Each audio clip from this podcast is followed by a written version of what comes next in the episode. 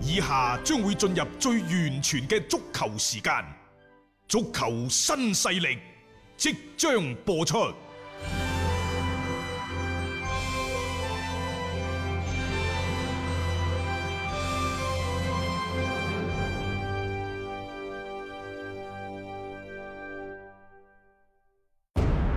足球場，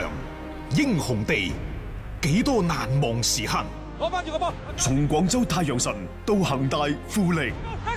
從東較場驚天一射到亞冠加冕，從童話變成現實，從英雄變成傳奇。最偉大嘅球員，最不可思議嘅入球，勝敗之間只有一線。神奇之處，魅力所在，一比零啊！各位，只可意會，更可言傳。足球新勢力，各位朋友好，歡迎收聽今日嘅足球新勢力。廣州富力咧，琴日終於係入一球得一分啦。係啊，我哋喺賽前講呢，就三大目標嚇，入一球得一分，贏一場。 係，咁都叫做呢，就係三成其二。誒，我好多個球迷同我一樣，即係當沙希域入咗嗰腳波之後呢，大家都長舒一口氣。終於入波啦！啊，終於入波啦！ 咁呢個入波呢，顯得有啲姍姍來遲。嗯。但係呢，誒好飯不怕晚嚇，所謂嘅。我哋希望呢，就藉住呢個入波呢，可以並且攞到呢一分，可以係幫助富力呢，就先穩定咗前兩場零入球失八個波嘅嗰個尷尬嘅心境係，令到大家呢，可以即係緩一口氣啊！一步步嚟咯嗯係啊，有一個緩衝嘅階段，因為點解呢？琴日其實喺入咗波之後，即係大概五十九分鐘入咗波之後，誒。入咗波之後嘅嗰半個鐘，尤其係入咗波之後嗰半個鐘入邊嘅前十五分鐘呢，因為講曾經一度熟悉嘅廣州富力呢，佢哋真係翻咗嚟，因為嗯。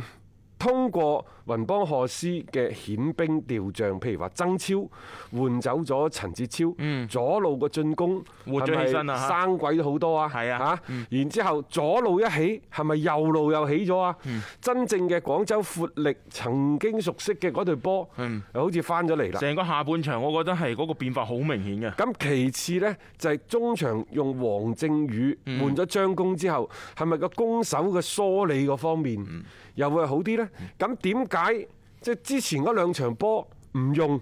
突然間逼到冇辦法嗰陣時用啊起咗呢？喂，呢樣嘢其實亦都係有因果嘅，因為其實呢隊河南建業呢，同廣州富力嘅情況比較相似，你要佢成場波撲出嚟攻，你要佢同你不斷咁去打對攻呢，佢哋就非常之勉為其難嘅。呢隊河南建業啊，佢其實以前利用佢嘅航海體育場。河南主場嘅專治各種不服呢，一方面真係有天時地利人和主場嘅優勢，亦就係講呢，其實河南建業可能係中超咁多隊隊波當中呢，係比較識利用主場優勢嘅一隊波，嗯，嚇冇錯啊！但係仲有另一點呢，就係佢無論係打主場抑或客場，佢都係收起嚟打。嗯，即係之前嘅黃寶山假學習等等嘅，呢個中方嘅主套教練路嘅套路係一樣基本係一樣嘅，佢哋嗰班人嘅配置呢，你要佢打全場放出嚟打，佢係做唔到嘅。係但係如果佢紮緊嘅籬笆，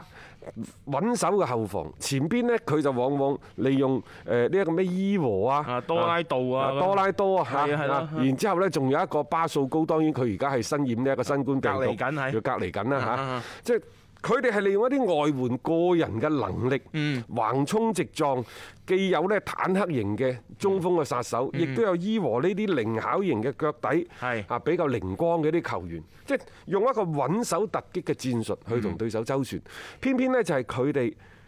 俾廣州富力追翻一比一嘅時候，成班波放翻出嚟，廣州富力同你打對攻呢，係佢仲係有。多少嘅辦法嘅，冇錯嗯所以嗰十零分鐘就顯得呢就比較生鬼。嗯好啦，咁而家問題翻翻到嚟啦，就係廣州富力喺今時今日仲適唔適合堅持翻以前史道高域嘅戰術呢？嗯你堅持翻史道高域嘅戰術，咁你炒史道高域有咩意義啫？係咯係咪啊？我哋話換走史道高域並唔係因為史度高域能力唔得，而係呢，即係喺我哋廣州富力成班波嘅人腳，佢並唔係太過平均，個人能力並唔係太高嘅時候，你追求一啲華麗嘅打法，你想喺進攻嗰度呢造就更加多嘅入球機會，你必然就係以犧牲防守為代價，係造成咗佢一個所謂嘅攻防嘅唔平衡。呢個亦都係好多廣州嘅球迷呢對廣州富力嚟講咩前場美如畫，後場豆腐渣。一方面係後防球員啲個人能力真係差，嗯其次嘅心態亦都係打壞咗，所以我哋做咗一個比較激進嘅提議，就乾脆呢一個門將兩個中衞全部換晒佢，咁而家換咗個門將換咗門將啦係啦啊，誒韓佳琪呢，雖然前幾場失波嘅係數字唔少，但係睇到呢就係佢嗰種嘅氣勢、嗰種心態，即係越挫越強啊！嗯係啊嗰種小老佢冇虎氣嘅心態，冇氣餒啊佢仲喺度得路啊嗰啲嘢咁至於你話中間嗰一個姜積宏啊，同埋嗯日騰嗰啲呢，哎呀，我都係覺得仲係嗰，我仲係堅持我觀點係，能換則換啊，能轉則轉。即係而家睇下阿阿杜石嗰啲，如果出翻嚟好唔好啲咯，即係搭配。啊左右兩個邊呢啊，即係你話左邊嘅陳哲超同埋曾超個輪嗯換，右邊唐淼啊佔據一個主力嘅位置，因為佢爛打得嚟呢，佢嘅體能嘅狀況仲唔錯嗯 OK 嘅係嗯亦亦都唔會話有呢一個成日受傷啊、玻璃人嘅屬性，佢係唔會嘅，係咪？但係廣州富力係咪應該即係將自己嘅定位放放得更加之清晰？呢個定位更加清晰，就好似陳耀明指導喺睇完深圳嗰度，包括富力咁，我哋認為兩班波極其相似。而家嘅深圳佳兆業走緊嘅就係廣州富力前兩年嘅路子，有人亦都批評批評我啊。話阿斌哥，其實你係廣東文體廣播、廣東省嘅電台，你就唔好成日講廣州市啲球隊，你要介紹下深圳佳兆業㗎咁樣。我接受呢一個嘅批評。係啊，所以呢，即係我哋亦都睇到就深圳佳兆業同廣州富力嘅情況極其之相似。嗯我仲係兩隊波呢，即係提出嗰個問題，就係話到底是否要追求一個進攻上更加華麗嘅局面，更加要追求一個全攻全守咁嘅架勢呢？係咪？當然，即係如果你話我淨係擺個穩守突擊。我揾你雲邦賀斯，揾你鄧立東嚟翻嚟做咩？呢啲所謂嘅名帥大牌球員，一個呢就意大利國家隊嘅主教練，嗯一個呢就荷甲聯賽嘅冠軍，請人哋嚟日就係要喺呢個進攻嗰度啲套路做得更加好睇嘛。嗯但係嚟咗個大廚，你要佢做九大鬼，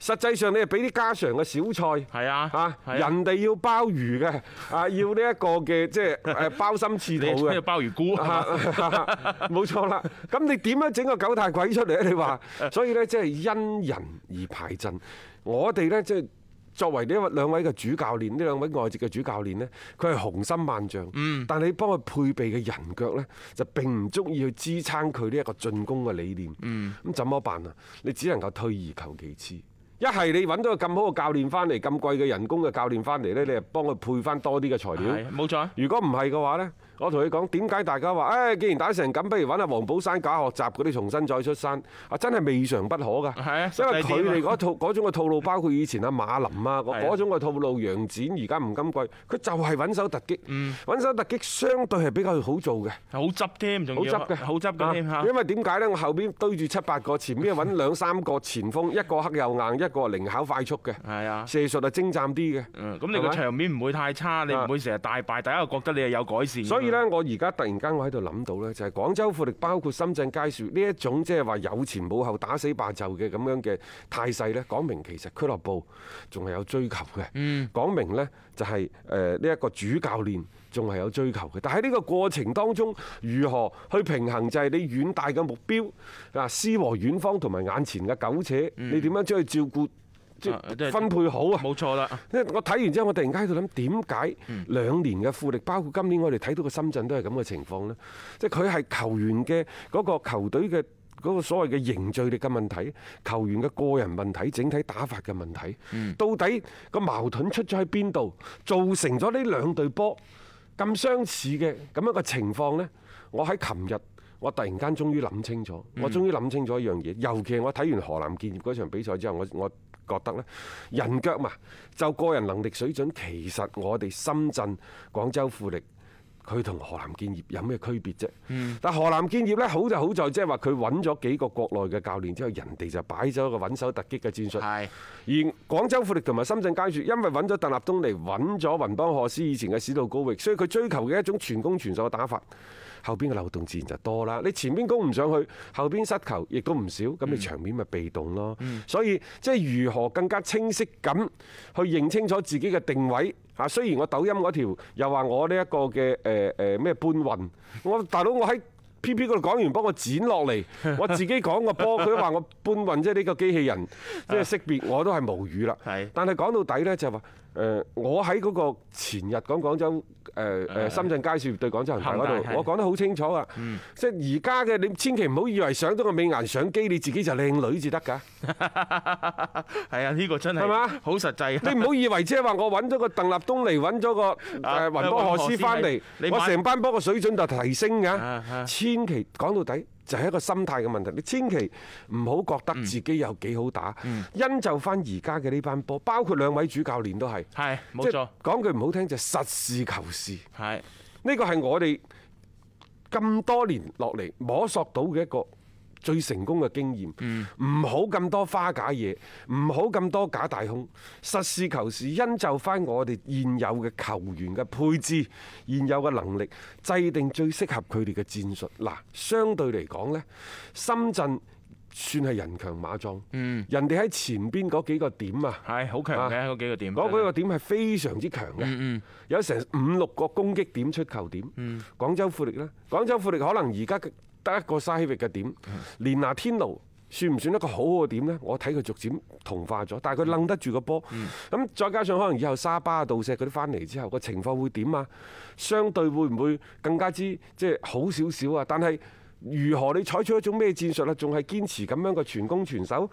全攻全守之餘，你後防嘅個人能力如何啊？你中場嘅掃蕩能力如何啊？嗰條腰夠唔夠硬淨啊？等等，你要考慮到咯，啊我覺得呢一隊波你成個賽季落嚟，你打法係一種，但係你更加重要嘅一樣嘢就係，我覺得個成績嗰方面呢，你一定要係看重嘅。咁你點樣樣將個成績穩定落嚟，將個成績係有所改善呢？咁我覺得喺每一場比賽，你嘅嗰個部署上面就要花心思啦，即係唔能夠一味就係我嘅風格就係咁樣樣嘅，即係眼睇住真係撞埋牆㗎啦，你都仲要夾硬嚟撞一次就算啦，次次都係咁樣樣嘅話，大家就會覺得你唔長進啊，冇話經一事長一智嘅咁樣樣嘅一個提升咯。 你所以話好嘅教練嚟到啊，如果能夠即時帶出球隊有好嘅成績，當然係開心。但係唔得嘅時候，其實大家係咪應該揾一個折中嘅方法？點樣係更適合自己呢？嗱，琴日呢場賽事呢，賽後嘅 MVP 官方係俾咗建業嘅門將吳演。老實講呢，佢上遮下擋，力保大門嘅不失。係但係呢一個誒河南建業最牙煙嘅時候就係佢哋失咗啊，失波之後失，波之後，即係嗰放出去攻嗰下嘢。嗰嗰十分八分鐘係咪？係啊。嗰下嘢似唔似以前嘅廣州富力啊？各位球迷，你你哋自己不妨去諗諗。如果似嘅話，點解開頭廣州富力好似老鼠拉龜咁樣無從入手呢？一個人員嘅配置嘅問題，一個同對方收縮嘅防守，仲有呢，就前邊兩個邊左路基本上冇進攻嘅，右路個唐淼係殺唔到底線嘅，亦都冇咩身後波高速插上撳個波翻翻出嚟。西域嘅企喺中間係俾對方睇到死晒嘅，即係人哋用呢一啲嘅五四一咁嘅防守陣式，將你所有嘅。進攻全部搞殺喺自己三十碼對開嘅區域嗰度。嗯，失咗個波之後呢，呢個就係所以我哋成日所講嘅強隊同弱隊嘅最大區別呢，就係啲相對比較弱啲球隊失咗第一個波之後，佢五到十分鐘咧，佢心態起伏好大。係嗰陣時咧，有啲人想攻啊，有啲人想守。哦，你撲出嚟同廣州富力對攻，我老實講，你係邊夠廣州富力即係虎死威猶在，係嘛？即你係如係果點夠廣州富力打對攻咧？所以嗰段時間係最牙煙嘅，搖搖噏噏，分分鐘輸到第二隻。嗯楊展嗰個調動，我認為已經慢咗㗎啦。第一時間佢應該出嚟呢，即係撳一嗯撳，撳一撳就話係一分，其實我哋都滿意嘅。只不過即係可能廣州富力，你覺得前兩場哇輸到八隻一隻都唔入，我唔贏佢都唔抵，但係對廣州富力你攞一分又如何呢？冇錯啊啱唔啱啊？你係啊撳一撳，啲球員啲心態穩定啲，嗰個防線呢，繼續好似喺未失波之前咁打。其實廣州富力未必可以喺嗰十零分鐘打得咁風生水起㗎。呢個係河南嘅情況。只話廣州富力呢度呢，亦都係好簡單嘅啫。雲邦賀斯琴晚嘅調配，我覺得應該記一功。嗱，好就好，唔好就唔好啊。點解呢？就係話睇到左路嗰度。嘅進攻助攻係唔上去嘅，換曾超中間嘅張工呢，係就只有掃蕩，又冇一啲所謂嘅出球能梳力理啊、係梳理嘅能力，係然之後再將佢換加強一個中場球員嘅攔截嗯同埋俾波。仲有我哋琴日我喺抖音嗰度同大家睇呢場波嗰陣時，我一路都喺度講一個問題，一定要加快個進攻節奏，加快進攻嘅速度。嗯點解呢？個波全部都係傳過嚟，停一停，睇一睇再傳， 尤其兩個邊嘅轉移嗰度太慢好太慢。慢啊！嚇所以我賽後我先至睇到啲記者嗰度寫呢，即係我啲同行喺度寫就話雲邦何斯喺中場休息嗰陣時要求球隊加快呢一個進攻嘅速度。嘿我話點解同我啲觀點？不過呢，其實足我唔係話我有幾高嘅水平，啊而係你會覺得就係你想撕破對方嘅防線，你一定要有節奏嘅變化。冇錯。呢個節奏嘅變化就係點解廣州恒大喺看似貌不經心嘅、貌不經意嘅嗰個傳遞當中，